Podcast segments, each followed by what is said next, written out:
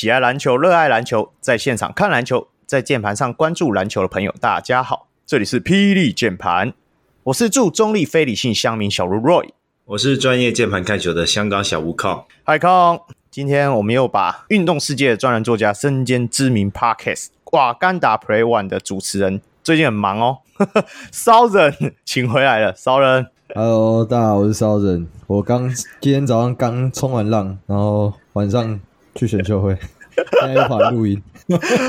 确实，今天是蛮硬的，真的。而且现在已经十一点半了，好好好，赶快录一录。哦，哎，对啊，那你你到会场，你有看到什么有趣的东西吗？要不要来个现场回报？呃，应该这样讲。我觉得我去现场蛮让我惊艳的，就是真的你会感受到这很非常。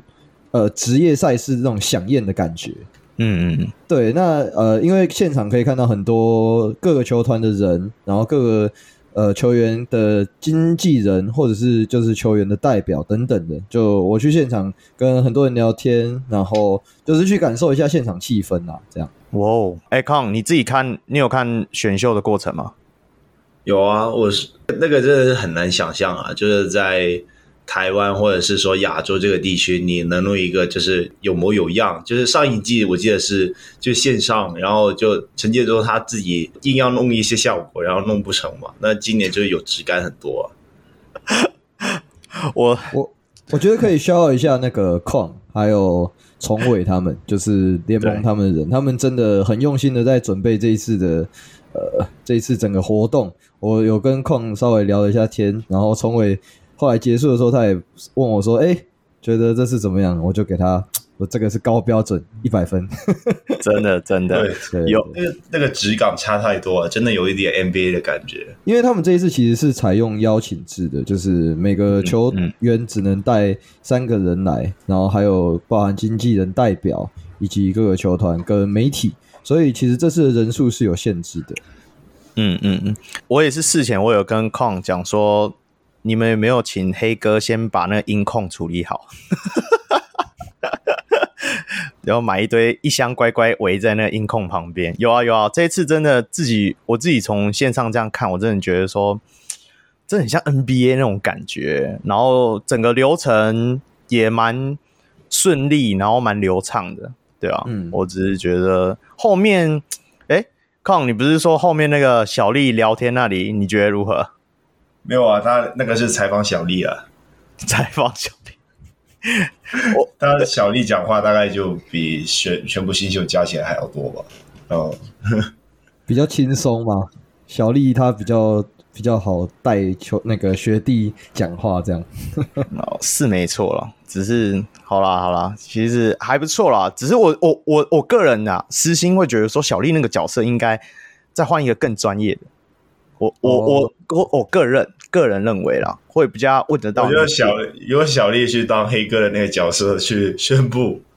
去谁谁当选这样子会蛮 蛮不行啦，不行不行。可是我我我有不一样的观点呢，就是第一个，我觉得小丽完全不可能去当黑哥那个角色，因为这个角色真的必须要是联盟的执行长来做。然后再来，小丽，呃，我我是没有听他的访问啊，但我后来后来有去看了一下大家的评论，大致上都是好评。然后。呃，你说专业不专业？其实我觉得小丽她自己说说，虽然她现在是球员身份，但她其实有很多她自己的兼职嘛。那她自己本身也是 Podcast 的主持人。我我自己觉得球员他应该自己知道说在什么场合必须要做什么事情啊。所以我不觉得我们应该要是用他是球员兼媒体人的身份去否定他要当主持人这个角色，而是。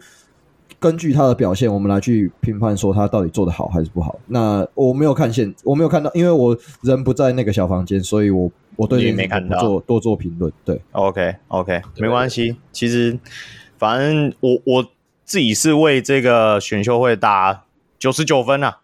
嗯，九十九分，一百分就是可能我们选的人有点多。我们等下再谈。我们等下再。你们选的那个可以直接组一队了，组一队夏季联盟啊！哎、欸，不过不过我讲一个，我我在现场有有觉得很有趣的一件事情是，就是你撇除可能大家比较知道的前四顺位之外，其实这是大家在现场大家都很都不太确定后面到底谁会选谁，就是是真的不是说像可能是乔好的，或者是说已经有签约的那个状况，而是每个每个人都在都在讨论，就是你在现场跟每个人讨论，他们大家每个人都不知道到底谁要选谁，即使是联盟的人，即使是球团的人都很 confused，然后经纪公司的人也在各自在讨论，这样我觉得这是。真的让我感受到，哦，台湾的篮球是真的已经迈入所谓的职业化的这种感觉。对啊，没有彩排嘛？我知道，知道，我知道你要讲什么。我没有在错，我没有在错，没有彩排。OK，OK，okay, okay. 好了，那我们进入我们真正今天的主题啊。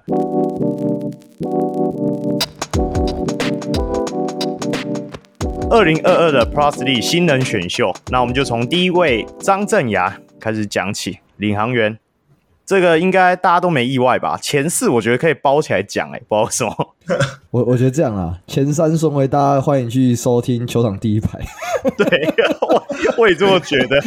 今天有人烧的有点累了，不过这个这个选择我是觉得不意外。那因为我有我也有听嘛，我早上有听你们球场第一排、嗯、你在里面讲的。那你自己觉得说张镇衙在？第一季领航员的角色的话，他有机会打到先发吗？我我自己觉得应该还是会替补出发，因为如果俊祥打到先发的话，应该会是现在比较适合的角色。嗯、那我自己觉得镇衙应该会在第一个赛季一开始啦，我觉得他必势必会必须要从替补出发，然后去慢慢适应。但如果领航员把他拉到先发，这也不是不可以的选项，因为毕竟他自己本身就是射手，所以他本身就没有持球的需求。那这样就会让他增加他自己的战术多样性。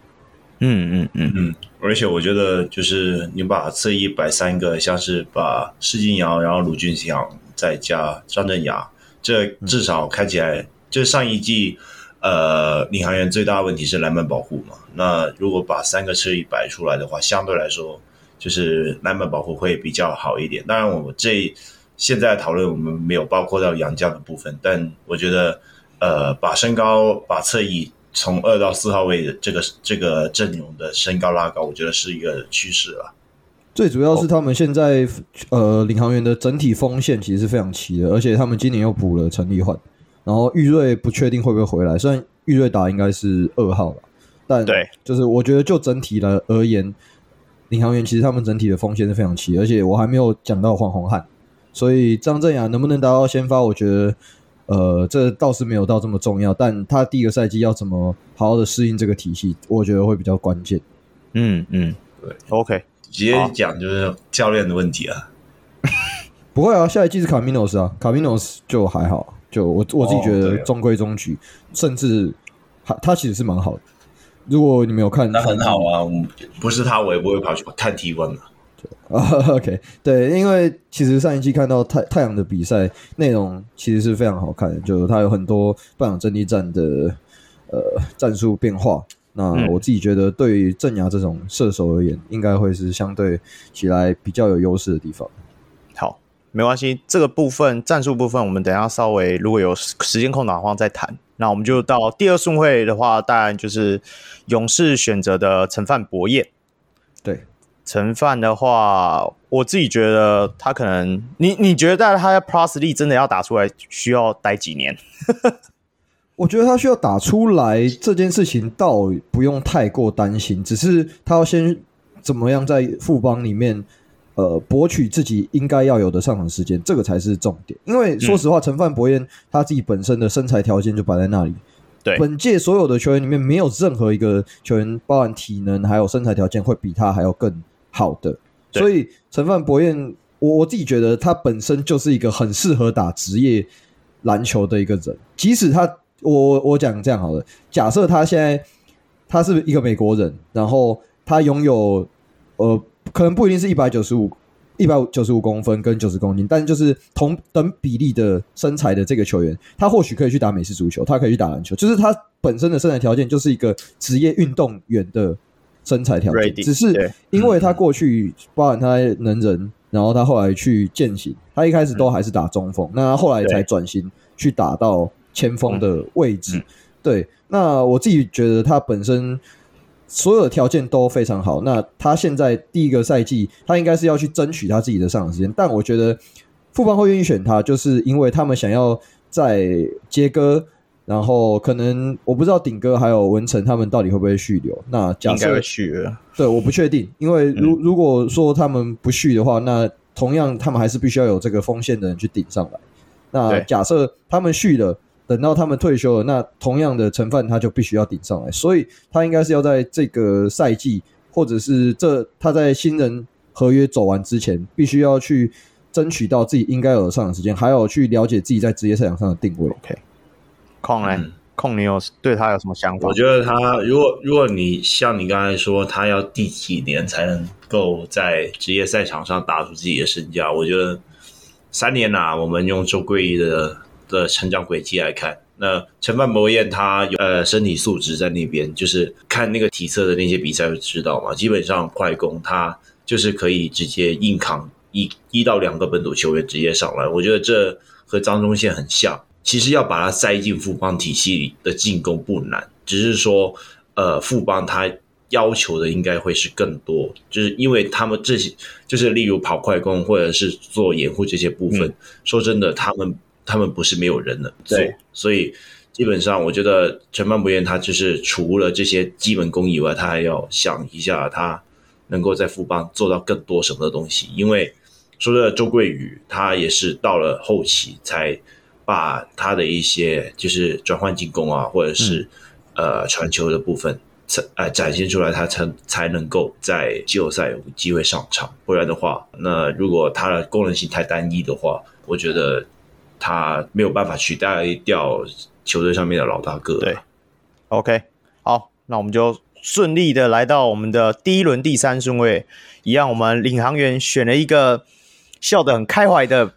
白耀成真的笑很开心，真的笑很开心呢！天哪，这我都不知道该怎么，牙齿都露出来了，真的 太开心了。这真的是相较之下啊、哦，算了，不要再嘴了。好啦，那这个这个选择大家应该也不意外了。我自己也觉得，因为我打从在讨论选秀的时候，我好像都有不断有讲过，我蛮欣赏白耀成这位球员的，就因为他在亚洲杯资格赛的时候的，我自己觉得说。他在里面的表现，不管是场上的视野啊，或者是说他对于那种身体对抗，其实也算是在，就算是在亚洲的赛场上，也不会说落居于下风。那对于领航员，一定是一个很好的补充。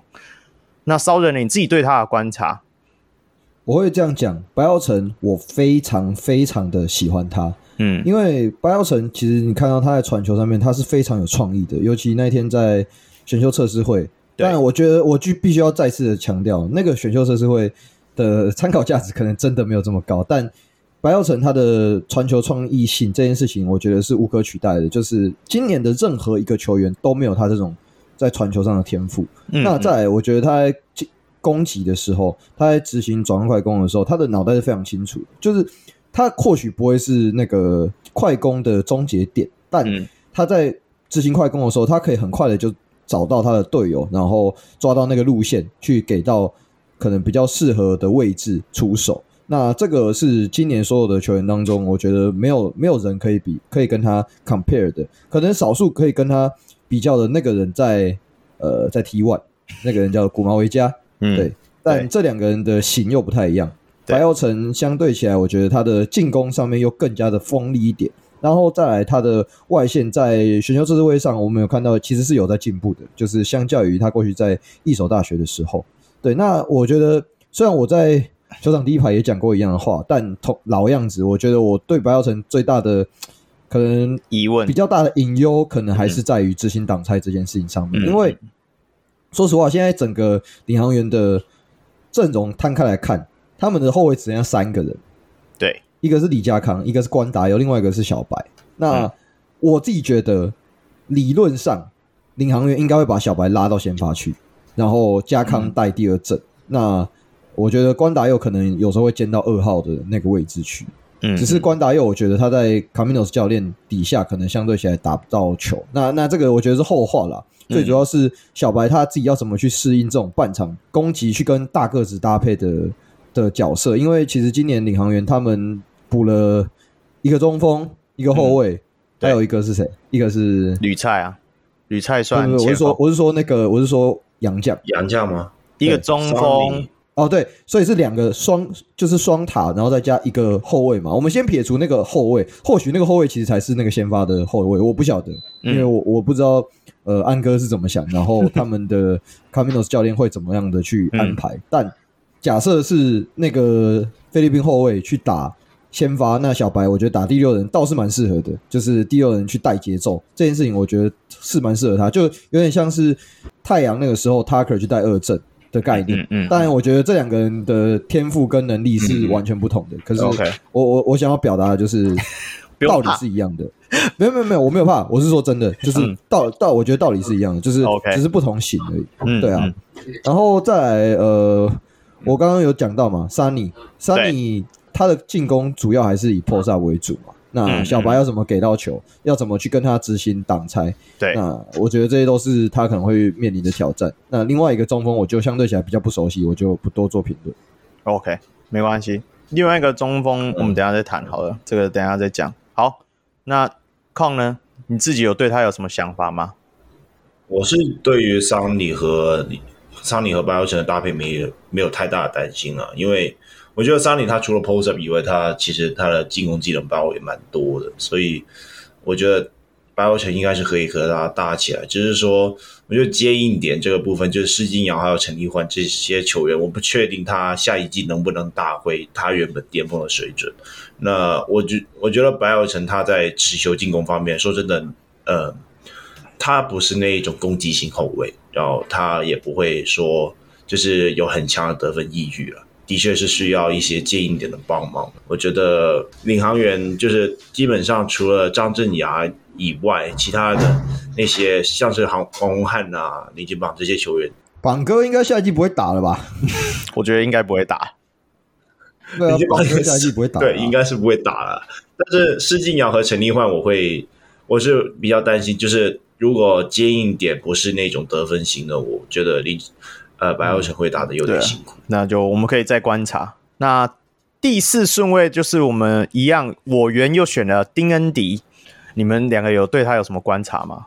我觉得是这样啊，丁恩迪他在正大的时候，他大部分都还是以抢篮板为主，他的进攻都还是围绕在禁区嘛，因为对正大的配置是有很多的射手，那他们的持球点是尤挨哲，尤挨哲撕裂之后会有一个。丁恩迪在篮下帮忙准备接应，然后搭配外围的锋线，或者是说像林彦廷在呃可能从旁边切入后的，就是 cut 之后的增强的的破坏，嗯，对，所以丁恩迪的大部分的技能都还是集中在禁区。那我觉得领航员在这个位置选他，最主要我觉得可能就会是我们刚才讲到执行挡拆这个部分。白耀成如果在二阵跟他搭配的话，我觉得这或许是一个很好的选项。嗯嗯嗯嗯，对，因为我我自己觉得丁恩迪比起涅欧马，或者是呃，可能那个今年没有出来的那个什么，呃，塞巴斯汀，对，塞巴斯汀，相对起来，丁恩迪比他们的技能还要更加的纯熟，嗯，对，然后他待的时间又比较久，那我觉得在正大又是一个比较成熟的体系，衔接到下一个职业赛场上，我自己觉得他应该不会像是聂欧马看起来有适应上的。问题吧，嗯，相对起来，他他更加的成熟一点。OK，好，秋季上面，对啊，我觉得他比近两年来看起来的外籍生都硬很多啊。就是从他的一些进攻手段看起来，可能你会说，呃，可能 UBA 的碰撞没有那么强，但是就是单就右眼右眼看起来，丁恩迪他就算是面框切入，他也不会因为碰撞而掉球。这这个我觉得就已经。证明了他对抗性是能够让他在呃碰撞的情况下做了很。基本上，丁恩迪在大学端的时候，他在禁区，我我觉得没有什么人真的能够挡得住他。嗯，说实话，嗯，对啊。嗯、但其实正大他们，我觉得指挥教练做一件事情做得很好，就是他没有刻意的让丁恩迪去主动的发动进攻，而是让他被动的去担任苦工的角色，让其他人去发动攻击。那这一点，我觉得。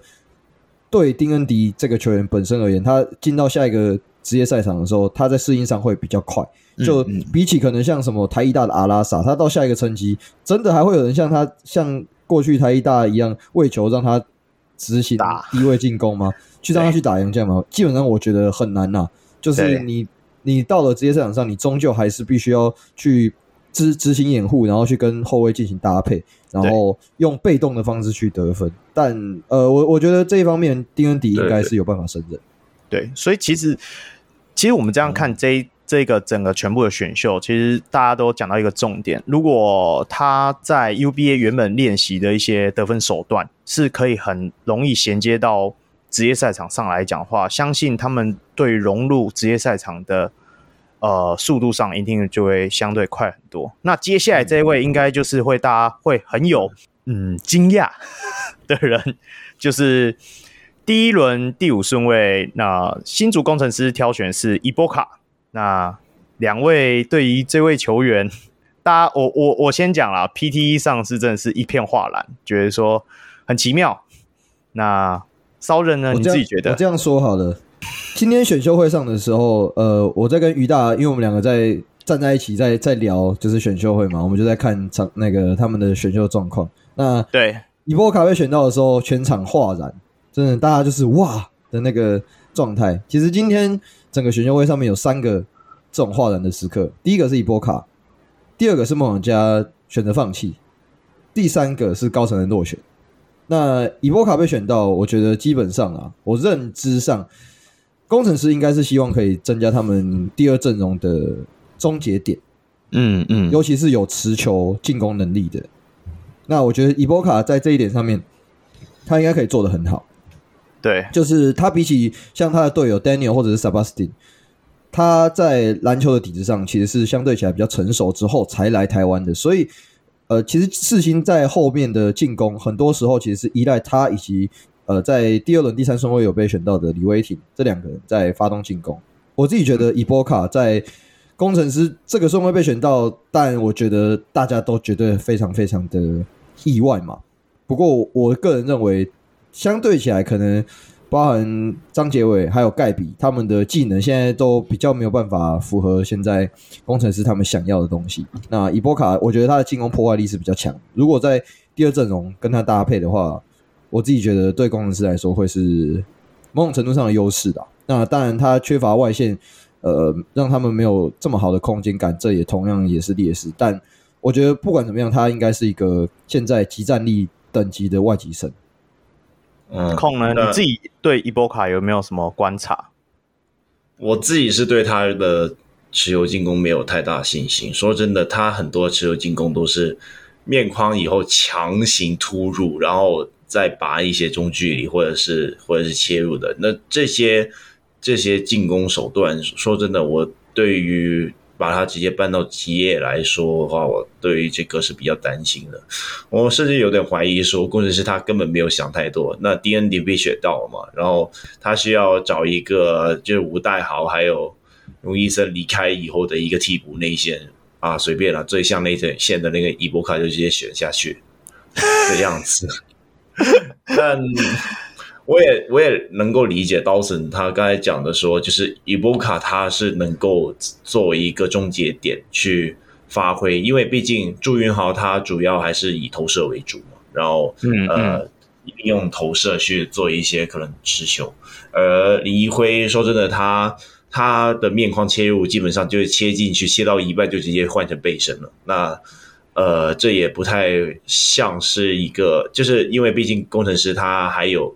辛巴，或者是我们不知道，可能阿提诺还有 Anthony Bennett 会进来，那背身也不太适合工程师的体系。那相对来说，Eboka 他的面框切入可能会是比较适合工程师他们想要打的东西。但是说真的，我对这个没有太大信心，所以呃，就看他们吧。那你觉得跟荣毅生相比，你对谁比较有信心？没有啊，那 那个那个泳衣师就苦工啊，然后你伊波卡再那也是苦工啊，那那个苦工撑一年没关系啊。没有没有，伊波卡比较不像苦工，他的角色我觉得比较不会像苦工，他的攻击破坏力我觉得会好很多。对啦，但是我觉得那个最后工程师会把它变成苦攻，这个我就不知道了，要要看他们到时候怎么定位。但就他原本所展现的能力来说，我觉得如果把它当苦工在用，真的太浪费了，那应该会蛮难用的，那会蛮难用的。我对对对对，好，接下来我们就来到了第一轮的第六顺位是由富邦勇士选到了简廷照，这个应该就是大家引颈期盼的南湖双枪的终于合体了。那先给抗讲好了，你自己怎么观察简廷照这位球员？我觉得我一开始对他的印象就是一个射手，然后有一些许的持球能力，但是在看到他在选秀测试会上面的表现，我觉得说真的，你要他控球其实也没有太大的问题。那他的身高是一百八十公分，那之前永仁教练也有在我们的 podcast 里面上来嘛，然后他就对于传统控球其实没有很大的喜好。那对于他来说，就是要能够防守，然后不然的话，你被打点，然后控球又没有特别厉害的话，那你就直接等被换下去。嗯，我觉得简廷照他的确有达到那个富邦他们的身材的需求，而且他也有和就是周桂宇搭配的默契，那个、嗯、我觉得他能够很快融入这富邦的体系啊，就是相对来说，呃，会是一个比较即战力的选择，甚至是说为以未来性来说，呃，他的球商也能够让他在未来帮富邦分担了不少的压力。嗯，那骚人呢？你你自己觉得说简廷照自己在富邦的话，他有没有什么有可能需要？再去加强的部分，我先这样讲好了。简廷照在大学端，他其实相对起来存在感没有那么重。最主要是因为第一个，他们的持久点是古毛维加，再来他们的第二进攻点、终结点是陈范博彦，然后他们的另外一个进攻的外围的破坏者，这个人是高承恩。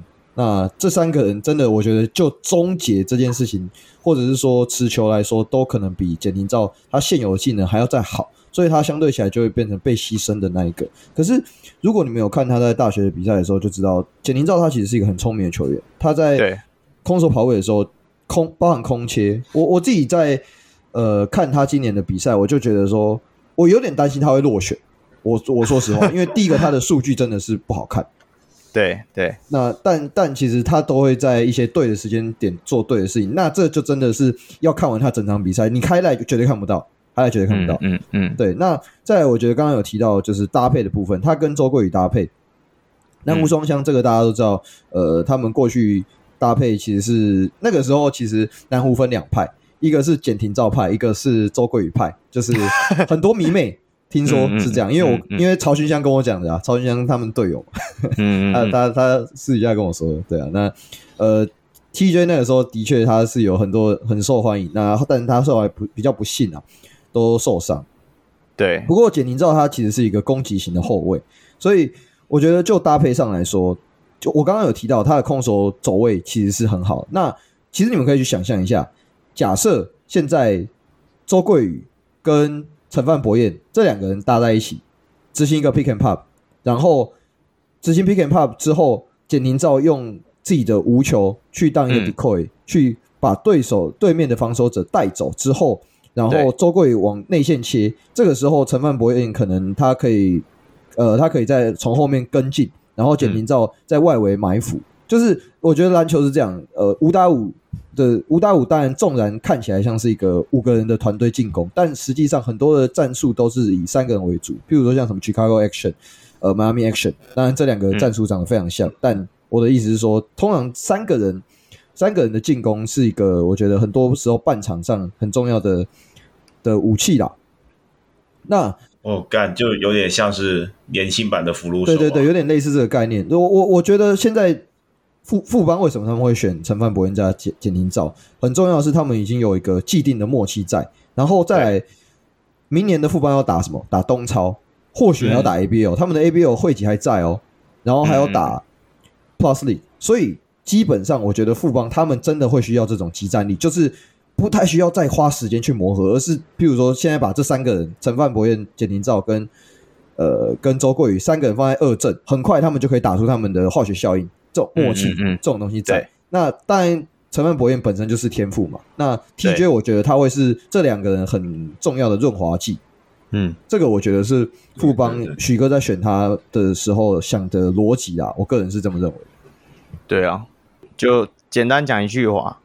富邦怎么输，对不对？好啦，就我觉得，我觉得这个三人组，呃，富邦现在面临可能一个比较大的问题是，他们有一个老跟少呃老中少嘛，对不对？他们的中可能相对起来比较少，就是有一有一个小小的断层在。嗯，相对啦，我们不要，我们先不要讲那个中线，中线我觉得你可以把它归类在比较偏老的那一派，因为他说实话，他也他的年纪也 也不小。对啊，三三，他他跟我同年啊，三十三嘞，不要这样，我现在跑一个全场，我就是开始喘了，对不对？那对那那既然这样的话，我觉得他们在培育新生代这件事情，他们应该是有有计划、有系统性的在做这件事情。简廷照或许他一开始在打职业的时候，他的数据不会很漂亮，但我觉得他会是跟这些年轻球员搭配上面一个很 很棒、很棒的润滑剂。对，好，嗯嗯，那我们就期待他下一季的表现。那 OK，赶快来到我们的第二轮的第一顺位，又是我原选到的林子伟。这真是神来一笔的一偷啊！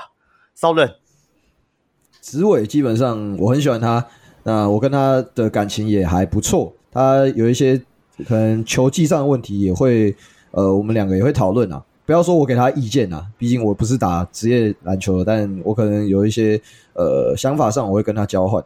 那紫伟基本上。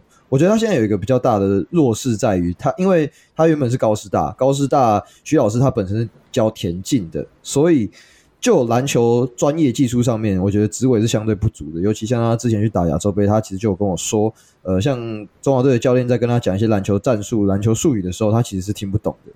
这个是一个相对起来比较大的劣势。哦、对对，那再来另外一方面是，呃，高师大他们打很多是 fire motion，那打 fire motion 的状况下，嗯、子伟他其实很多时候是对上的终结点，他有很多的持球权，但他到了领航员，领航员很多跟他同位置的人在竞争，那我觉得他就必须要去思考说，哦，自己在领航员的角色定位到底应该要是什么？我觉我觉得这样讲啊，就是。林子伟他在呃 UBA 或者是其他地方，就是写他是打控卫或者是说打后场。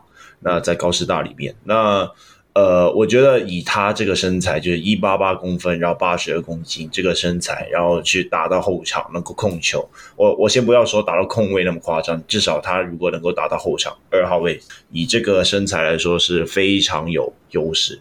但是如果他跑到领航员这个地方，就是一来高师大，因为就像刚才刀森讲的，就是呃，他们主要打 fire，out，然后他基本上挡拆没有练太多，然后很多一些基本的阵地战也没有练得太多的时候，他有哪一些技能包是能够摆在领航员这个体系里面？我觉得这是一个非常需要担心的部分。那如果你把林子伟摆到锋线的话，感觉他这个身材又好像没有什么太大的优势。我自己是觉得说林子伟，因为我知道他。接下来 S 跟 T1 都有选到他嘛，那他可能会因为，呃，就是就像刚刚骚人讲的，因为领航员有比较多跟他差不多的位置的学长在那边，他有可能就会对于领航员这个选择会有点却步。但是我要在这里呼吁他，我觉得他还是，我还是希望他加入领航员，是因为我觉得在所有选择他的球队里面，可能领航员是比较有可以有系统性的，慢慢的。养成他，因为就像你们刚刚讲的嘛，他可能在以前的呃，在 UBA 的赛场上，他获取到的篮球知识，或者是说，应该是说，真的能够呃跟上职业球员的脚步的的东西还没有到很多的话，我觉得说领航员是有那个环境可以慢慢培养他。我是希望他可以好好的，其实我也蛮喜欢他的啦，因为他这么这样身材，如果真的可以达到。二号位，甚至说往一号位去去移动，那真的是非常香啊！其实我很认同瑞刚才提到这件事情，就是他在领航员体系下的角色，呃，以及他在别的球队之间他可以学到什么东西。因为其实如果他真的去了云豹，但呃，他的上场时间多，可能他的发挥空间大，钱可能或许也会比较多，我不确定。但他在宝哥底下的体系就是在打。他过去在高师大那个体系，我觉得对他来说，对对对，职业生涯上面可能帮助比较不会那么大。但是到领航员，呃，虽然说竞争力比较大一点，但我自己觉得他对于他自己可能生涯在面临职业这件事情上面的观念，我觉得他会比较好。然后再来，就像你讲的，比较有系统性，这点倒是倒是蛮符合的。那其实安哥，因为刚好。选秀会结束之后，我有跟安哥稍微聊了一下。安哥是说他是，安哥表示他是真的很喜欢紫伟，那他其实是刻意拦虎的，就是他没有想到紫伟可以掉到这个顺位。对，因为他因为大家其实很多人都觉得紫伟可能不是在新竹那个顺位被选到，他可能就是在钢铁的那个位置选到。那新竹在一支五的时候已经选了伊波卡，那二之一，我觉得领航员可以捡到他，算是很棒赚到、啊、的一个选项。对啊，真的真的。OK，那接下来我们就刚好聊到的是第二轮的第二顺位，由高雄钢铁人选的张杰伟。那这位外籍生球员，那骚人，你有对他有什么观察吗？我觉得是这样啦，钢铁人选张杰伟，释出了一个很重要的讯息，就是他们的今天的选秀会就到这边到此结束了。嗯。因为说实话，他们大可以在这个顺位选一个本土，第三轮、第四轮再选张杰伟，都不会有人跟他抢，因为领航员跟新竹都已经选完了嘛。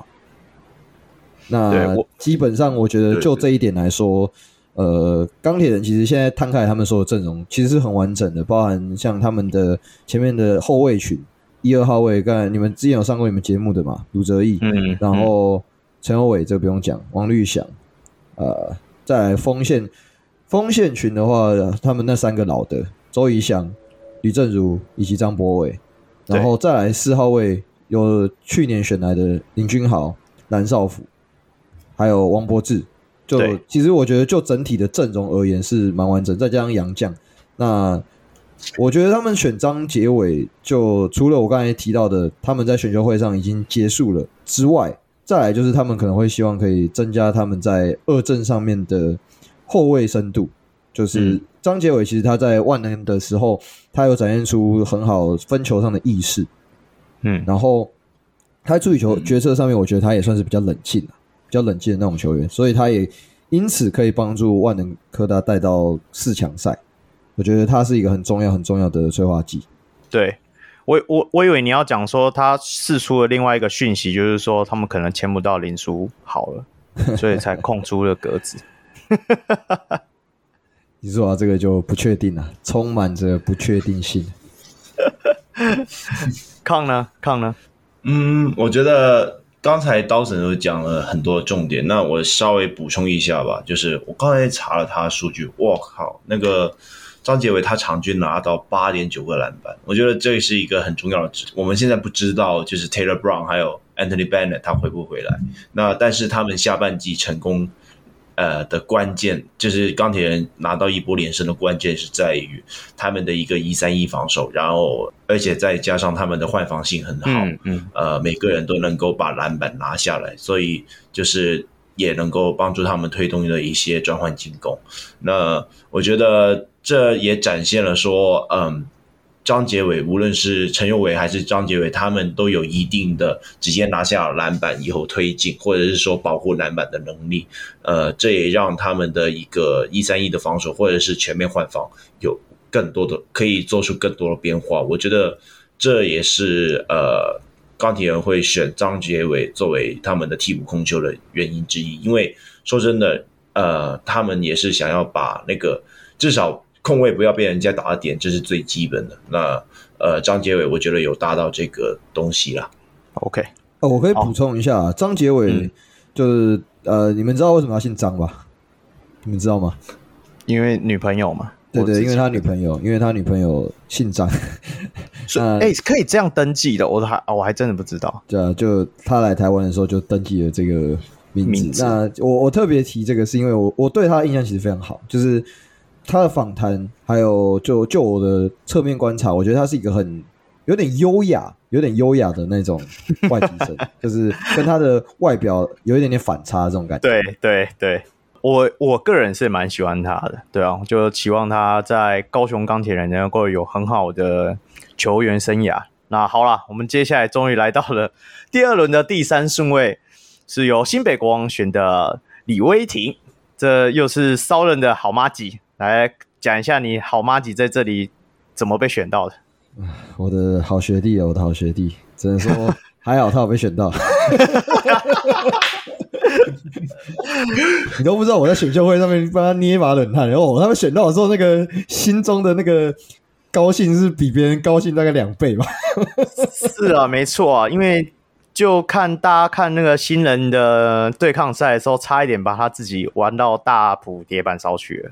对啊，那还好，我我还记得我那一集基层教练的那一集，我直接把它摆到第一轮。第三顺，我那一下。对啊，因为第一轮第三顺位，那时候我现在看那个选秀的直播，我也是超错上来，就是哦，李维廷什么时候被选到啊？那个我不能这样奶掉啊！我觉得威霆他在选秀试吃会上面真的是显露了他非常非常多的短板。他昨天、嗯、昨天他很紧张的打电话给我，问我 问我怎么办，他会不会没有被选到？对，他很紧张了。那、嗯、呃，我也没有安慰他啦，我也不是用安慰的，而是我让他知道一下他现在可能会遭遇的状况。然后我有稍微念了他一下，因为其实他那天展现出来的短板，我都有跟他讲过。嗯，那我我他。我觉得他那天有点太急于表现，可是为什么他有办法可以在前两轮就被选到？我觉得很多人可能忽略的是他 UBA 赛场上的表现，就是他其实过去在大一、大二的时候，他一直都是他甚至打不到球，但他后面他就是打第六人，他就是那种一上场就可以把你的节奏带的很不一样的那种球员。他的进攻破坏力很强，那他是左撇子，所以他的所有的攻击就很容易扰乱对手。但他的防守有相对的劣势啊，就是他很容易在跟防上面，我觉得他做的很差，就是他很容易，嗯、呃，这该怎么讲？也不能说他旋转门，就是他脚步踩的部分很容易倾斜到单边，然后就会导致说对手很容易透过他自己脚步的踩，然后就往另外一边攻击，然后他的防守就崩溃了。这是我自己觉得这有一点像是世新养成的坏习惯，因为他们都太习惯后面有外籍生会保护他们。就大家可以去想一下爵士队 有他爵士的状况，对对对对。那这件事情我念了他非常非常久。好，我们先撇除防守，他在那天进攻上面的表现，我自己觉得参考价值不大。理由在于，其实李慧婷他是一个很好的中距离挡拆执行者。嗯，对。那我觉得这一点，我之前一直跟他强调，这个会是你在职业赛场上面很重要很重要的武器，所以你一定要磨练。那再来，另外一方面是他在关键时刻的表现，我觉得他是很敢。很勇于承担责任的。其实，如果大家回去看他们在打一手大学的，我忘记是预赛还是复赛，反正就是有一场打到延长赛二 OT 还是三 OT，二 OT。对对，威霆就是扛着四星走到最后的那个球员。对，但他最后抽筋嘛，他有我们有通了一下电话，他就是讲，呃，他反正就是太累了啊，什么什么的，我就稍微。讲了他一下，就是自己平常应该要补充什么什么呃香蕉什么之类的啊，那个是题外话。对，那基本上我觉得他是一个很勇于在 clutch time 呃承担自己的责任，然后在进攻上面，我觉得他的把握度其实也是够的。就是就我刚才讲的嘛，他在挡拆上挡拆后的执行，然后他其实就出手机制来说，我觉得他是用那种由下往上带的那种。One motion 的机制，但相对起来，我觉得比较容易被盖。可是我觉得它是有有办法在射程上面可以慢慢往往后拉的。那但他现在的外围 catch and shoot 的稳定度其实是比较不够，因为毕竟他是真的需要球权的。呃，我其实那一天我大概我这一周啊，我这一周跟英峰国王的英峰有去冲浪，嗯，那英峰就有。提我就故意试探性的问一下，说他们今年的选秀，他他是说他们有跟威霆测试，所以我那时候心里就大概有点谱。虽然他那天打给我，我就故意不跟他讲，让威霆紧张一下，对不对？对啊，那我我大概知道，或许国王是会选他，就是很高的机会。那被选到的时候，我当然也是非常替他开心啊，因为他就是有点像是我弟弟的那种感觉啊。就是选秀选秀会完，我还是稍微讲了他一下，因为。虽然说他现在的外表就是很多的刺青，就是看起来比较非主流一点，但我觉得他本质上是一个好人，只是有些呃，他可能会需要慢慢慢慢改善的地方，就是可能不管是呃社群 还是一些其他有的没有的东西，对，我就今天有稍微念了他一下，希望他可以在职业市场上有很好的发挥，很好的表现。对啊，他毕竟他们队上有一个士官长哎、欸，其实我觉得。对啊，他们队内气氛应该算不错，应该可以。哎，不过我要这里提出一个问题啊，嗯、他们国王队有缺后卫吗？你你有、啊、你看哦，他们很缺后卫吧？没有哎、欸，他们有洪志善，胖哥不因为续约啊，胖哥合约合约到期啊。胖哥他看起来也有想要退休的感觉哦。当然，我觉得他还有一两年啊。但是，但你是找人接班也是也需要的。我觉得。可是他们还是有林世轩、洪凯杰、简佑哲、李李凯燕跟李丽人。可是你要想哦，你要想林丽人，他应该基本上上场时间非常非常少。那简佑哲、洪凯杰这两个基本上就是定位在射手啊，你不会把李威霆定位在射手这个角色吧？应该他应该会是第六人那种上去乱节奏的那种球员。对，那对那那世轩世轩是相对起来比较稳定的那种类型。那凯燕的话，如果他是先发后卫，那就不动嘛。这个基本上，所以他的竞争对手应该是世轩，那就是第二、第三控。但你球队终究还是会需要第三个控。那即使他的进攻技能比较偏向是二号位，但我我觉得持球。攻击破坏撕裂这这方面，他倒是蛮 OK 的。我这里想要特别提一下他防守了.就是就是刚才刀神有讲，就是因为他们说真的事情真的手蛮多的区域联防，而且他们就是靠外籍生在那边当扫把。但是实际上李卫廷他的防守的一些，他基本上他都能把教练交代的工作做得很好，而且他压迫性也够。呃，我觉得国王其实有一个很大一个问题，就是啊、除了李凯燕以外，其他的后场或者甚至是说前场的防守都没有很好。那看一看李卫廷他能不能就是多少在防守的部分多做贡献，至少不会让呃，可能像是对工程师那一场吧，就是被国高国豪啊之类的被碾爆这样子。我觉得 Coach Ryan 他在上个。球技其实我觉得防守端的东西比较少。那他今年算是续约，然后又有复数年，我觉得或许大家可以观察看看他有没有机会发展他的防守系统。那威霆要怎么去 fit 进去这个防守系统，这个就会是我自己觉得他一个很大的课题啦。那但我觉得他英文也不好，可是至少他在世新的时候他已经跟外籍生搭配过，所以他至少。我觉得就肢体语言上面，他是愿意去跟人家沟通的。那我之前也一直提点过他，就是希望他可以在呃进攻上面多跟队友去讨论，就是不管是挡拆的角度，或者是说他想要切入的时候要怎么去帮他自己制造空间这些东西，我有一直去跟他说要去开始跟呃外籍生沟通。那他也的确在我跟他讲完之后，他有慢慢我在比赛中有看到这件事情发生。或许不是因为我的关系，但无论如何，我觉得他在这方面是有慢慢在进步的。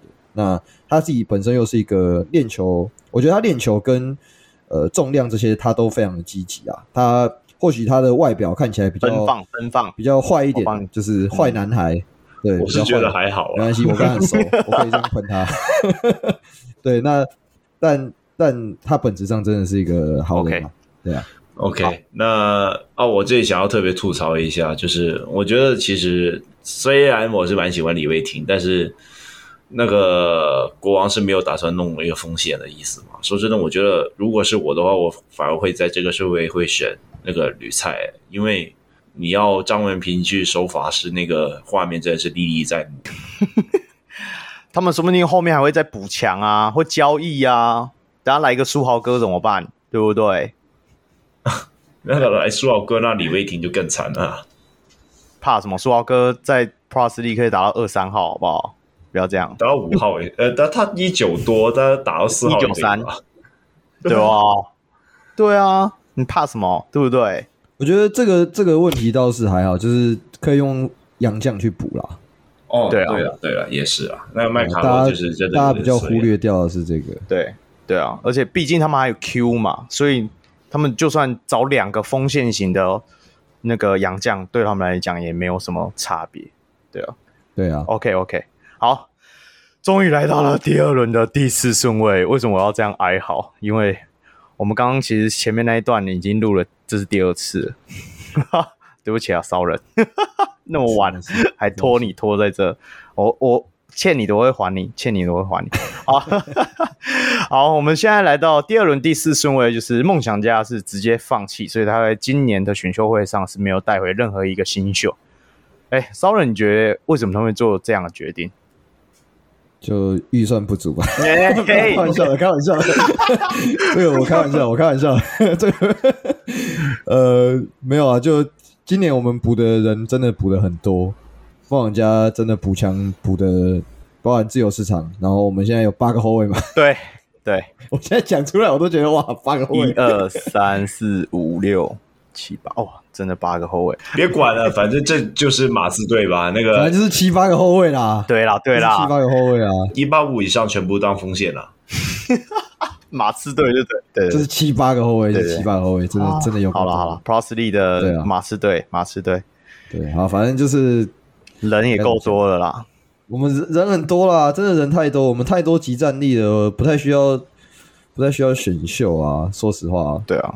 就不太需要在这个时机点选了一个新的，而且我们四号、五号位我们也也有四个人在轮啊，对啊，三四个人在轮。然后三号虽然虽然清掉了，不要讲清掉，清掉比较不好听，就是虽然我们交易走了力换，但我们也同时补了冠良嘛。对对对，OK 啦，补了冠良，然后 Kenny 偶尔可以扛到三号去，嗯，那还有 Doggy。对、啊，或许我觉得永胜今年的角色定位或许也会不太一样，不知道。那假设他可以扛到二号位去，对梦想家的阵容来说，弹性也会比较大一点。那或如果再找找个洋将，其实整个梦想家的阵容是非常非常完整，而且这个体系又 run 了三年的。对啊，所以我觉得不在这个时机点选新秀，但固然我觉得大家会觉得有点可惜，嗯，但。又可以理解，对对，OK，对了，你们人啊，梦想家怎么输？拜托，天哪！不会啊，梦想家看起来八个后卫很可怕，瑟瑟发抖哎哎，去年不，哎，去年封起来的时候，大家都挡都挡不住哎，对不对？对啊，而且你们又加了吴家俊哎，那个拜托，那么准的那个骰子，对，靠，好了，我们不要再讲了。下一下一个下一个，在第二轮的第五顺位是由新竹工程师选下了曾博宇小黑。那这个选择其实大家也是一阵欢呼啊！大家好像觉得说，这个 HBL 的人气王都一定要累积在新竹的感觉。骚人你怎么看？曾博宇，我觉得曾博宇他就是一个假新人啊！对，他就是一个假新人，我也这么觉得。他的他的技能，我觉得，呃，虽然他是算是怎么讲涅槃重生吧，嗯，因为他其实他在大学在明道的时候，他经历了很多事情，那他一度放弃了篮球，可是他最后透过梦想家的青年队，又重新燃起了他的篮球的梦想。我觉得这是真的非常非常励志的一件事情。那他在去年在九泰的时候，其实他是很重要的进攻点、终结点。那我觉得他在新秀测试会那一天，他展现了一个很特别的元素，就是虽然他是打后卫，但是他是比较高大的后卫，嗯、身材又比较厚、比较壮。嗯，那但他又同时可以在无球上面做出贡献，这点我觉得，呃，可能是工程师看中他的地方。然后他在第二阵容，假设不管他是打第一阵容、第二阵容，我觉得他的弹性都比较大，他可以扛到二号的位去，嗯、这点是他一个很重要的元素。嗯嗯嗯，因为我们其实。呃，不确定说明年的工程师到底林文义的上场机会到底多不多，不确定。嗯嗯、但他们现在主要轮替就是两个后卫嘛，但终究就像我刚才提提到，你还是需要第三个后卫，甚至曾博宇有时候可以打到二号位去。我觉得这点对他们的调度上面会比较比较多元，比较弹性。那你我我我反而觉得曾博宇比较像是刚才刀森讲的那个，在第一轮第五顺位选的那个在。板凳加一个外围的进攻点或者是终结点的角色啊，他我觉得他的得分能力的确有展现出来，而且他能够就是用他的身材吃掉一些错位。那我觉得他比较像，比起伊波卡，我觉得他更像是能够在第二阵容里面打乱整个节奏的人。我疑惑的点是说，因为工程师选完小黑之后，后面就没再选了嘛，然后他们目前账面上的。球员名单来讲话，其实只有十一位，连包含林明义哦。那这样子的人数，其实因为我知道 Pro 实力最低的登录人数是十二位，所以势必他后面还是一定要有补强。只是我就他有杨将啊，呃，不包含杨将，你就要十二位。包含对，那这个是包含外籍生跟华裔。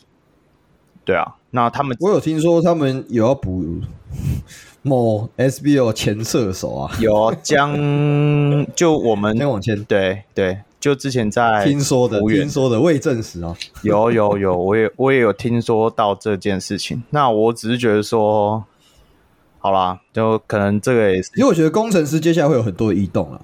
我我我的观察就是，就我自己在产业里面的观察，我自己觉得他们会有很多异动。大家这段连能剪进去吗？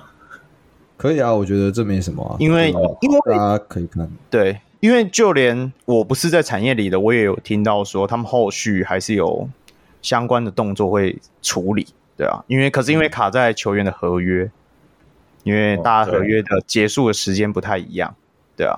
直接抓台皮的那些过来，哎，我没什么也没说。新竹二队嘛，说的，你说的哦，你说的，抗说的，这个我都没有，我没有说，我什么都没有说了。新竹二队哦，好。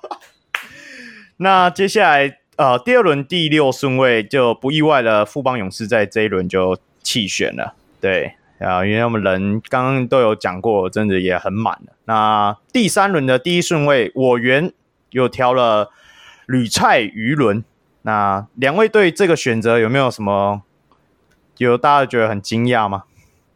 骚人，我觉得这是一个非常非常 great pick，yeah，说 great pick，yeah。Yeah. 因为我很我蛮惊艳的，就是因为我过去我没有看仙台的比赛嘛，但呃那天看了他在新秀测试会的表现，我觉得哦他蛮让我意外的。对啊，对啊，就是他在无球跑位上面的接球接球的时候，他很多时候他都可以马上立刻的出手，尤其在底角的部分。那在防守端，那过去松山出品的嘛，嗯、防守端我最不担心就是这个。对、嗯，然后在他的身材条件，我觉得很好。嗯，一百九十。公分九十七公斤，这个体型，我觉得你在今年的选秀会上，少数可以跟他媲美，真的就是前面那两个，对，张镇雅还有陈范博彦，而且他还更重。对，对，对，我觉得这点他在，呃，我觉得他在仙台的时候，他一定有意识到说自己的对抗性必须要再更加强，才有办法在职业赛场上生存。嗯，这也是呃为什么我会觉得这是一个很好的选项啊，因为我自己觉得他的身材。条件来说已经是职业 ready 了，只是他是要用什么样的定位在职业赛场上而已。那我个人觉得领航员在这个顺位选他真的是选的很好，因为我觉得他不应该是要到掉到第三轮的人选。大家可能对他比较怕，不敢选到他，可能是因为他被台皮 double 选嘛。因为台皮的 S 对对 SBL 跟 T1 都选了他，就感觉上台皮好像已经势在必得的感觉。那我自己本身在跟 PTE 在玩那个模拟选秀的时候，我也有我把吕菜是在第二轮的第一顺位就选走，因为我也是因为新秀对抗赛的时候他圈粉了我了。我对我觉得他对于场上的一些判断的话，是真的蛮让我惊艳的。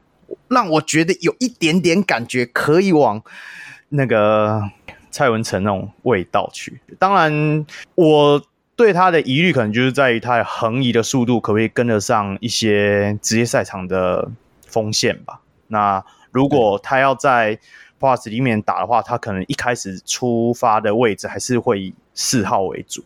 可能那他后续的可能就是要往努力往。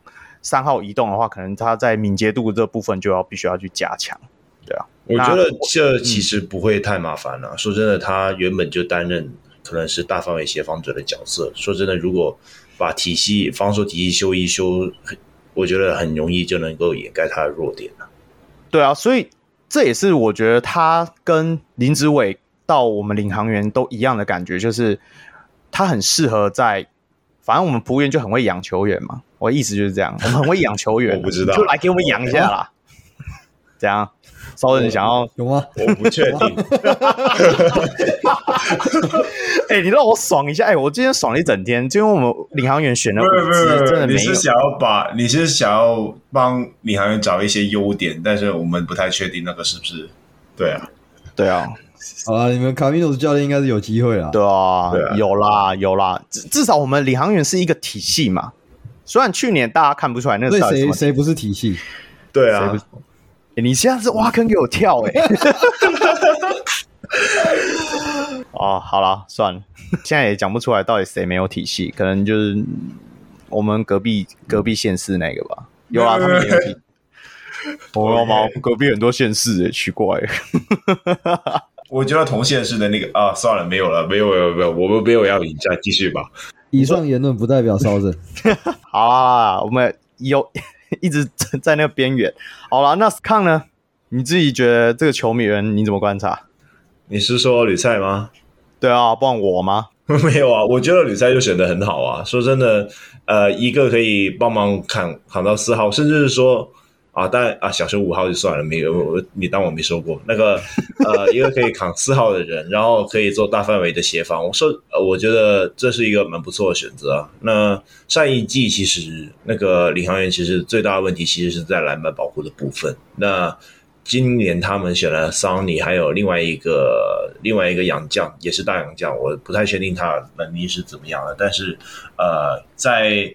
桑尼还有另外一个大洋将，他们能够把对方的洋将卡走之后，然后有没有另外一个本土能够把篮板抓下来？我觉得吕菜他的确可以做到这些东西。那呃，我觉得在下一季相对来说篮板保护会会变得更加好了。虽然我觉得某程度上也是那个管理层的锅，怎么会找尼莫过来？怎么会找麦克尔？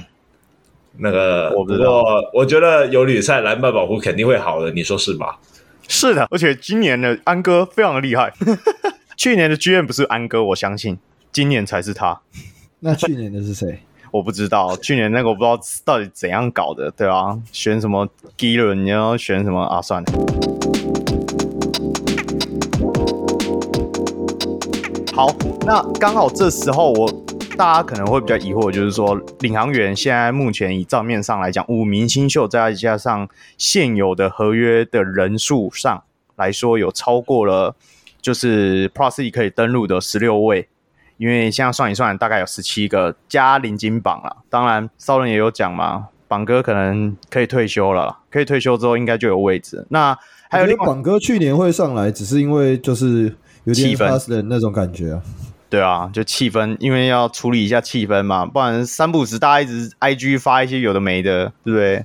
哦，你知道现在网友多会截图，拜托，对啊，这些我觉得职业球员真的对于这部分公关的处理，我觉得球队也是要注意一下。那个 IG 啊，该发发该发的东西啊，不该发的真的是私下讲就好。没有啊，我看的很爽啊，所以发多一点。别队发可以啊，领航员不要再发了，真的很烦。不不过我要讲一下啦，就是说这这有个但书啦，因为目前我们选的五名新人来说的话，就是白耀成跟林志伟还有吕菜鱼轮，在其他联盟都有被获选，甚至是说呃还有 double 选的，就是 T One 跟 SBL 都有选到。那就我之前去看过联盟规章。就是五十之一，哎，五十之二，在讲新秀签约的部分，他有谈到，就是说，如果在新秀合约，就是说在跟球队的时候，他没有报到，或者是说没有签约，甚至是说，反正就是相关的规定的时候，他因为这样子，他有先到别的联盟去打球的话，他回来的话，其实李航员是可以履行他当初选到他的。那个二加一的新人的选秀的合约，我的想法是这样啦。如果真的不小心吕菜他们先到 T one 去打，我希望回来的时候，嘿嘿嘿嘿嘿嘿，还是可以先回来我们领航员。我以为你刚刚，我以为你刚刚在学那个那个什么，这样吴宗宪，你们的那个管理，吴宗宪啊？你说吴宗宪不是？宪哥，见鬼了！我我是觉得说，联盟其实可以朝这样子模式去发展，就是说，如果呃，就算今天，因为毕竟现在就是现阶段就是有三个联盟嘛，那你就很很容易有可能会有 air 的状态，就变空气的选秀签。那如果今天这个选秀选到新秀，真的他先签约了别的联盟，我觉得该球队应该还是要保留有他的类似议价权，就是说，如果他真的有机会他要回来 Prosley 的时候，那原本选到他的球队应该也可以先去跟他接触。那我觉得这也要纳入在联盟的规章里面，这样以后的话，其实甚至说成为一个交易的筹码，这就会更符合我们对于一些球员交易上的一些规定。这就可能会跟 NBA 有点像。Sorry，你会同意这个点吗？我觉得这些事情就是基本上都还是要从规章制度这边去改善、去修正，因为现在说实话。呃，这些问题，我个人觉得现阶段有一点点假议题，因为说实话，我们不知道两三年后会不会合并。那如果合并的情况下，规章制度是不是又要再大幅度的修正？那他们的合约要怎么走？嗯、球员要球员的归属这些要怎么办？这些都是我们可能现阶段没有想到的问题。那嗯嗯呃，就像你讲的，如果说他们先去了别的联盟，最后回来的话，是不是应该要给球员？选秀球队有提前优先的签约权，这点我是认同的。我觉得基本上你不可能白白的就是一个空气跑出去嘛。对啊，对啊。那我觉得，呃，回来的时候势必必须要有一些补偿的机制，对于那一支原球队才会相对起来比较公平一点。但是，我觉得就合约内容来说，势必就是需要金额上面。呃，再重重新谈判啊，因为毕竟对一开始的利基点已经不同了，从新秀对到变成他已经是一个呃职业的自由球员，我觉得在所有谈判上面都会有不同的状况。对，康呢，你对于这个议题你有什么看法吗？我觉得刚刚你们讲的很很好啊，就是你不能直接选了变空气嘛。那我记得 NBA 它也有一个叫签约权的东西，那。呃，就是它是一个可以交易的手段。那就是目前的情况来说，就是有三个联盟在，那球员可能会去别的联盟打球，甚至我不会要说在三个联盟，你例如说他可能跑到海外，可能是 CBA，或者是说对呃日本这些地方。那我觉得签约权也是一个非常重要的东西，因为有一些有一些球员他可能是。可能他也好强，然后他要跑去 CBA，然后呃，但是他想要找一个稳定的渠道，像是他回来以后也不会说没有球队要或者是怎么样。嗯、那呃，这个时候就是签约权就给他一个很好的保障啊。那对，呃，就是让他出去追梦的时候也不会担心说他回来回来的时候会怎么样。嗯，对对对对。那我觉得呃，这联盟可能。也是要稍微检讨一下啦，这检讨一下规章，不只是说那三个联盟要怎么去协调，所以是说，呃，可能有一些球员他想要去追梦，可能是甚至是说挑战一下 NBA 的夏季联赛怎么样的。那我觉得有签约权这个东西对，对呃球球员或者是说球队来说，都是一个呃有比较有保障的东西啊。对，我觉得，我觉得之后球员工会势必要去跟。办联盟，还有就是三个联盟坐下来谈，嗯、重新去拟定一些可能对他们全工会来说，呃，他们需要修正的方案，就要用球员工会的名义去发动这个，应该是说去用球员工会的名义去协调这一个条约会是比较好的结果。对，好，那我们接下来就来到了，既然都谈到这里了，我们就开始来讲遗珠啦。两位的遗珠。骚人，你你有觉得说谁怎么没被选到呢？这个就我刚才讲的嘛，高承恩。当高承恩没有被选到的时候，就是一堆人跑去安慰他，黑哥也亲自下去，就是找他是啊，这样对啊，就的确他是比较可惜。那其他人就真的是相对比较被冷落的，呃，不要讲被冷落啦，就是因为高承恩大家对他的期待真的是太高了。就是，对但没有想到，所有人的期待都没有化作球团对他的期待，这点是没错，真的大家都没有想到。因为我觉得高层啊，身高是硬伤，那再来现在 Plus 真的太多小后卫了，嗯，我觉得他自己是真的比较可惜。对，最麻烦的是高晨他没有在 T one 被点名到，对，所以基本上呃，不要讲有没有点名，他有撤掉，他有撤掉。所以他不符合在 T one 就是可以当自由球员的那个那个叫什么资格？所以哦，是哦，所以他，他 S 跟他 S 跟 T 都撤掉了，所以我我个人啊，个人觉得他有一点点把路走死了，就变成说他最后只剩下 Plus 这个选项。那当然，我们撇除像什么可能呃弯曲翼龙啊，或者是日本那边的选项，我们先撇除这些。但嗯嗯嗯，就现在来说，我觉得高层。呃，他的处境的确是比较难过，尴尬，对啊，但、嗯、但或许他可以透过自主培训的方式，重新去证明自己吧。因为我觉得他真的是一个很棒很棒的球员。我如果说现在所有今年的新秀来说，得分爆发力最好的，我会选他。那你觉得他有机会到 NBL 去试试看吗？野球哦，这个我就不不知道，这个不太确定。但但我觉得你讲的这个也是一个选项啊，说实话。对啊。我觉得他，因为今年那个谁啊，丁胜儒，他不是也是也是先去 NBL 试过之后，然后我知道 Plus Lee 好像没有对 NBL 好像没有，呃，就是他没有把好像没有把 NBL 当做一个职业联盟哎，所以你就算去 NBL 打完之后回来，你还是要用选秀的。诶，没有吧？可以吧？是吗？有吧？他没有他没有规定说职业是职业是要用哪一个啊？因为像炳胜炳胜也是啊，炳胜也是从。从 NBL 回来的，可是他哦，对他那时候回来的时候，林明义是 NBL，对啊，林明义也是啊。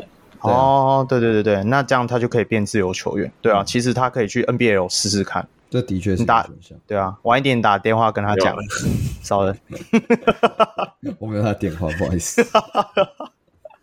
哦，那那个康呢？你自己还有没有什么遗珠？嗯。盖比吧，但是我觉得盖比他基本上就是笃定要去台皮的样子，所以我就就就算不要弄太多。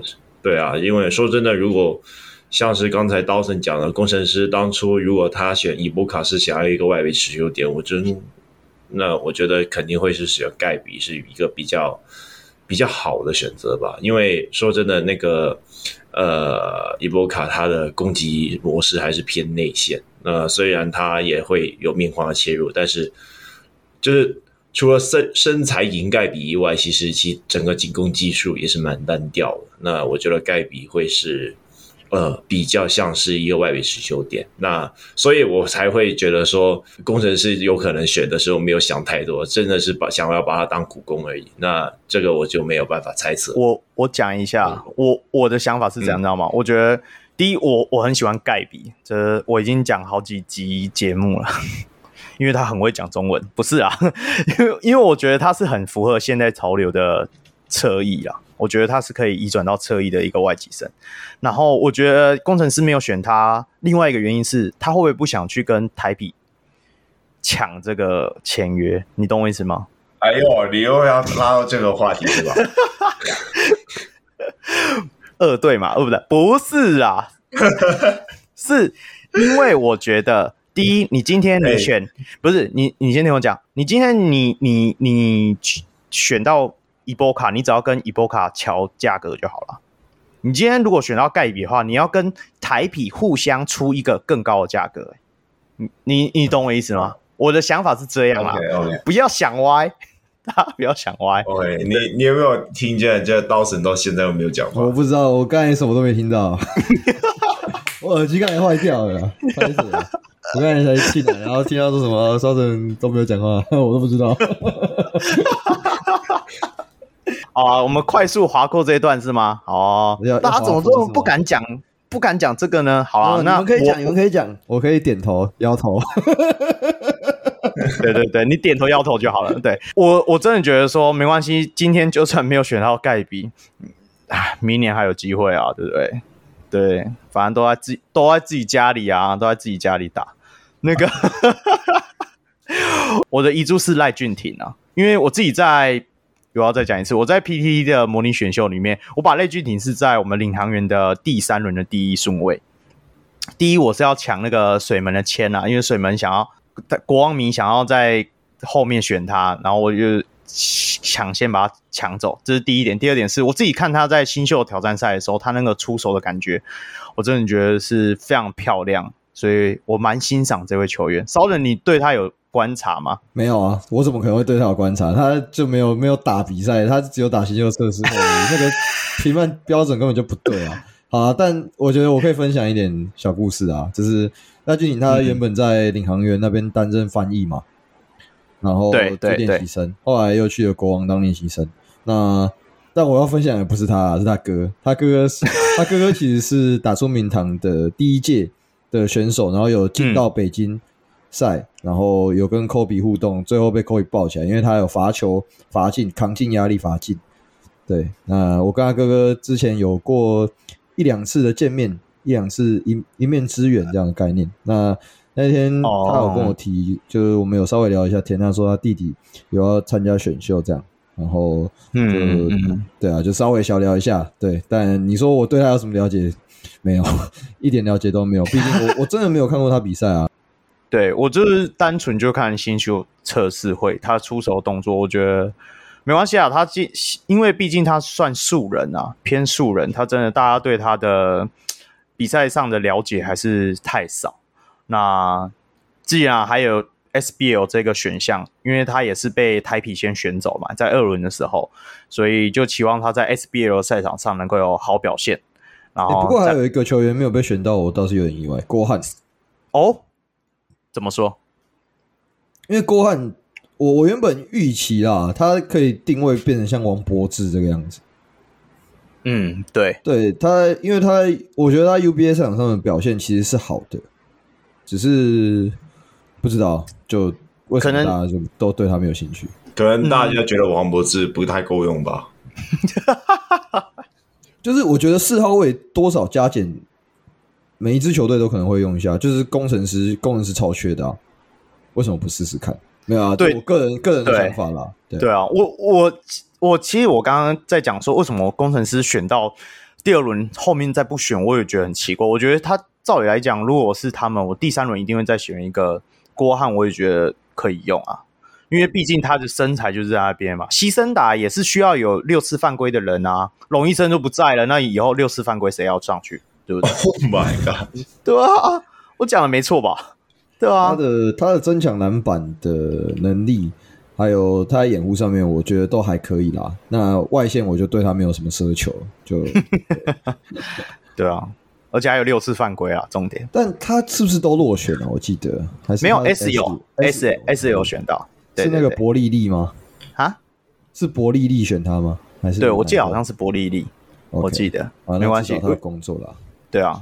应该还是有啦，因为毕竟他的身高跟厚度就是在那边，那叫臂展也很长，嗯、也是长臂猿类型的。三哥没有保他，我就是觉得哎、欸，有点意外。啊，就自己没关系，自己学生。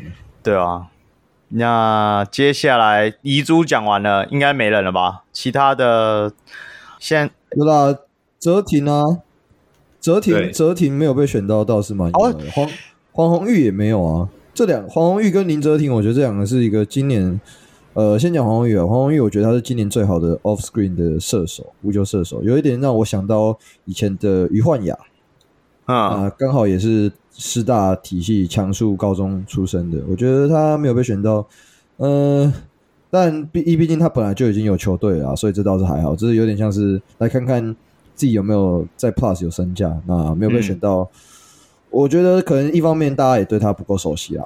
那泽廷的话，泽廷是真的略微尴尬，因为毕竟他三个联盟都没有被选到。对对对。那泽廷，因为说实话，去年的福大的确是一个过渡期的状态，就是泽廷看起来好像是他们账面上的控球人选之一，但实际上他又没有控到很好。嗯、那你说他的呃射，他当射手又太矮。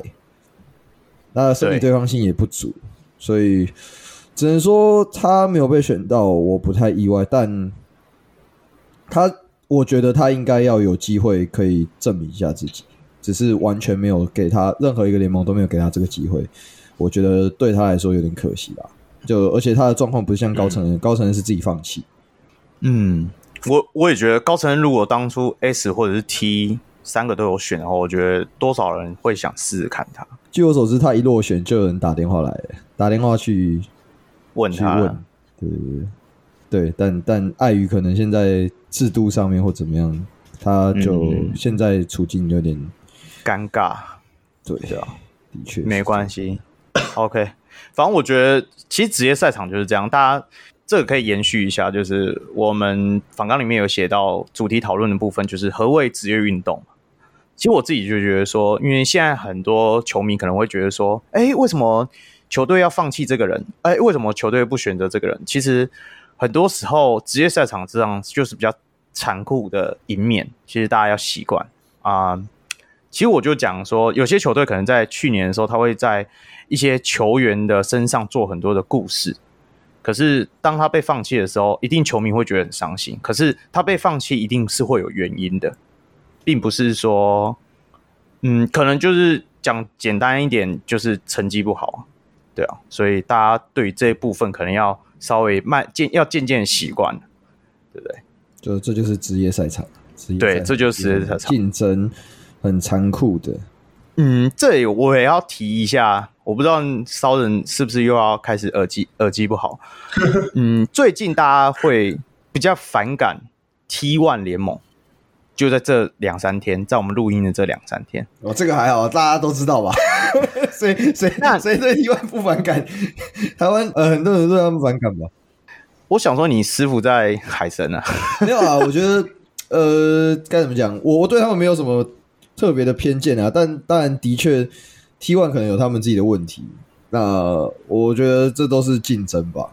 就，哎、欸，我推荐大家可以去看一下那个 Disney Plus 有一个叫什么 XFL 的故事，他也是在讲有一个呃叫做 XFL 的算联盟吧，就是想要去跟 NFL 去竞争。嗯、对，那那那个电那个。算是纪录片，算电影纪录片。它其实讲述的比较接近的是媒体跟就是转播权利金这些东西跟联盟本质上的关系。嗯，对，我我觉得这个带入现在的台湾，大家可以当参考，但就就看看。我觉得这就是一个大家在思考职业运动上面很好的脉络。对，那至于我对 T One 的感想怎么样，就。不重要，跳每个人都有自己的感想。对啊，我觉得是这样。控呢？你自己觉得为什么大家对 T One 这么反感？我觉得他们的确有他的问题啊，但是对我来说，我我自己说真的，看球真的是看爽的。那如果看，如果他有打出好的内容的话，我觉得，呃，我不会对他特别反感了。呃，有些人会可能是说，嗯。啊，T one 可能会影响台湾篮球发展，因为 Plus 他原本做好好的，然后突然跳出来还是怎么样，然后一直在弄一些小动作还是怎么样的。但是我觉得这就是这就是市场机制的其中之一啊，那就是然后大家就是慢慢慢慢弄一弄弄一弄，或者有哪一支球队倒了，或者是哪一个联盟倒了，到最后可能迈向合并，只是说合并的形式就不会像是大家想的那么一样，就像和平的那样。大家好好谈的样子，只是说可能就是就是混乱完一番以后，才会出现那个就是大家会比较，大家未来会期许到的来台湾篮球的愿景啊。那我觉得有这些就是呃争议也是很正常的了。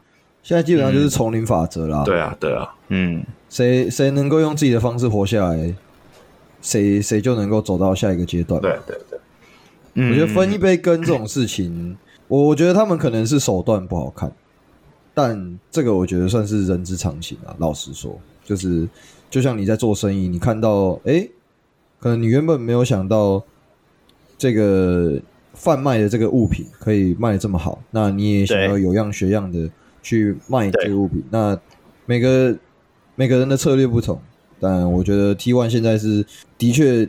比较多劣势，可是他们现在有一个状况是，明明就有一个 Plus 在前面当一个类似像前车之鉴的概念，可是他们很多事情还是呃 做的没有那么好。对啊，对对，嗯，我我的想法是这样啊，T One 为什么那么被反感？我觉得在台湾来讲，还有一个历史脉络，就是因为我们的中华职棒曾经玩过类似、遇过类似的问题。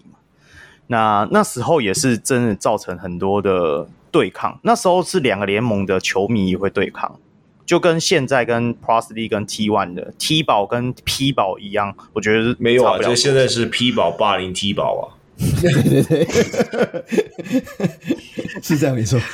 那那康，我问你，不要问骚人，康，我问你，那为什么共用主场不好？共用主场，我我觉得没有问题啊，谁谁说共用主场有问题啊？那个中信和国王也是用的爽爽的，可是他们不是同一个老板。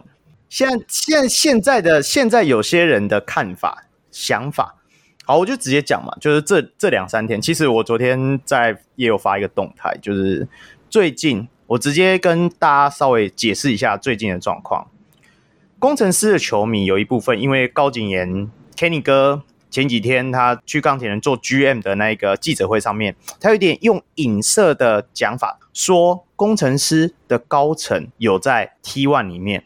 你懂我意思吗？那他们就会觉得说，工程师是不是就是 T1 的卧底？你也知道，最近真的台湾职篮非常的盛况嘛，就是大家休赛季的一些 rumor 大战。那 rumor 就会说，那是不是 T1 台啤有想要把主场移动到新竹，跟新竹一起共用？那昨天晚上就真的是昨天晚上。新竹工程师的那个社团里面，就很多人一直不断的发表嘛，发表说啊，我多么支持工程师啊！可是你们竟然要把 T one 的台啤带来，那就是好像欺骗了我们啊，还是怎么样？然后你知道他们的新 GM 胡龙志先生就在底下一个一个回复他们的球迷。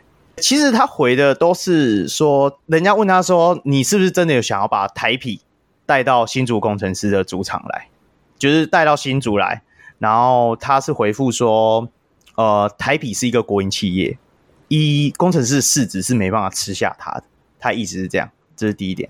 那有些人就说什么，呃，做了多少努力，那这个休赛季又好像没有什么表现，然后他就在底下说，没关系，你可以来工程师的主场，我可以带你来看我们这两年做了多少东西。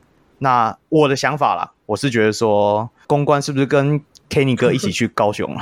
应该要出来阻止他一下啦。我自己在改，不是工程师的工程师的公关是不是就是相对起来比较慢半拍吗？没有慢半拍啊，他他是直接快半拍，然后浇油上去啊，火上浇油的那一种感觉。嗯，对啊，因为我会觉得说，如果我是就是他们的董事长啊，我就直接在社团里面，大家都有那么多。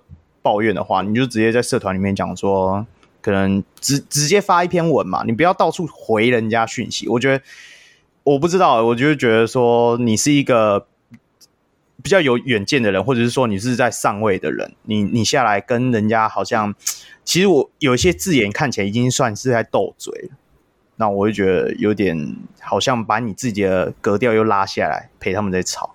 那他们毕竟球迷是。热爱这个球队没错，那相对的他们也不了解全面的状况，你懂我意思吗？其实我的想法是共用主场没有不好，欸，我讲认真的，我觉得真的 T1 台啤要去跟新竹一起共用主场，我觉得没有什么不好。那就是他们很爱用用的嘛，就是什么呃各自的山头各自努力嘛，对啊。那我我是不懂说这些球迷为什么要这么亢奋。但是我也相对也理解他们讨厌 T one 的程度。我只是觉得说，你不要因为，应该是这样讲啦。我觉得球迷们不要因为讨厌 T one 这个联盟，然后你就否定了台啤的这些人啊。那我做一个总结了，台皮他和新竹工程师共用主场，我说真的，我觉得没有太大的问题啦。那我觉得这就是市场机制啊。那你。如有人愿意和你共用主场，大家就是各自便宜一点这样子啊。那对啊，我觉得只是说大家可能被，不是说被了，就是大家可能对于 T One 的那个怨恨，转嫁于那个对转嫁了过去，所以导致了说大家对于那个台啤过来呃新竹这边会比较反感。那但我也想说，就是大家要知道，这就是职业啊。那很多事情都是用市场机制来决定的，所以，呃、对，我觉得我我也不会说哦，大家呃对于台皮转过来很生气不好，因为说真的，那你对于就是台皮他没有弄好他的公关，或者是工程师没有弄好他的公关，那就是强弱淘汰的问题啊。那但是我要说的就是，其实这其实也蛮常见的啦。对啊，我我其实不太懂为什么大家对 T One 有怨恨的这种，我也不懂啊。老老老实说，他们就也没有也没有影响到球迷啊。就是你要看就去看啊，你不看就就。哎、欸，烧人，你会不会觉得是因为台湾人对于先驱者跟跟进者的差别待遇？不不不，台湾人是对于对立这件事情很感兴趣。好啦。其实我后来看这样讲完之后，我自己想一想，可能也因为我不是不算真的工程师的球迷。如果今天云豹来跟我共用，跟我原共用主场，我就觉得很烦。没有啊，那个那个桃园巨蛋大到可以一起打两场比赛。对啊，一人一边，一人一边，反正球迷差不多。而且而且两边都没有，两边都没有球迷。哇哇！哎、欸，你你很呛哎、欸，你是怎样？三千人很好装哎、欸。哦，好啦，哎、欸，什么三千人很好装？梦想家也是三千。对啊，所以我在我才讲说，是因为怎样？三千人很好装，所以你在那边呛我们说都没球迷。不是，不是三千人很好装，但是你们有三千人吗？加起来有啦，气死我了！不确定哦，我真的不确定。你看，你说云豹加，你说云豹加领航一定有吧？欸、难说，真的难说。云豹，云豹，云豹球迷吗？好了好了，OK OK，我总结一下，其实真的这个休赛季的台篮真的是让我非常的亢奋。因为真的很久没有休赛季，可以 rumor 到今天，你知道吗？我们明明已经总冠军赛也不知道打完多久，然后今天选秀完到 P D D 还是一大堆的发文。平常这时候大家应该在 follow 可能 NBA 的东西了，可是你看到现在还在吵。所以我觉得真的是台湾的篮球不一样了，就希望这个热潮能够继续延续下去。我希望可以变永续啦，变永续啊！对啊，是啦，永续啊，永续啊，让大家都有工作了。因为抗呃抗明年还要来找工作，诶 最好是明年再加个两三支球队，大家都加进来，大家都加进来，再加十七支，OK 的。最后也到了节目的尾声，宣传一下我们小人物的专属会员方案。国际小人物可以上 Patreon 搜寻，那台湾小人物可以上泽泽平台加入会员，就可以获得专属的讨论区，也可以收听 Patreon 会员特辑。收益的部分可以制作纪念笔给上节目的来宾之外，也会运用在录音软体的维护，让我们制作出更好的节目。同时每月也会捐款给门诺医院运动防护治疗专案。小人物上来也在此邀请大家回馈台湾的基层运动防护，每月六十元，让你篮球观点更多元。最后还是要记得追踪我们小人物上篮的脸书跟 IG，并与我们留言互动。也可以到我的 Instagram 看 NBA 留言私讯，一起讨论篮球。最后，我是祝中立非理性乡民小人物 Roy，我是专业键盘看球的香港小悟空，我是今天不太敢讲话的我跟他 Play One 主持人邵正。好了，我们下集再见了，拜拜，拜拜，拜拜。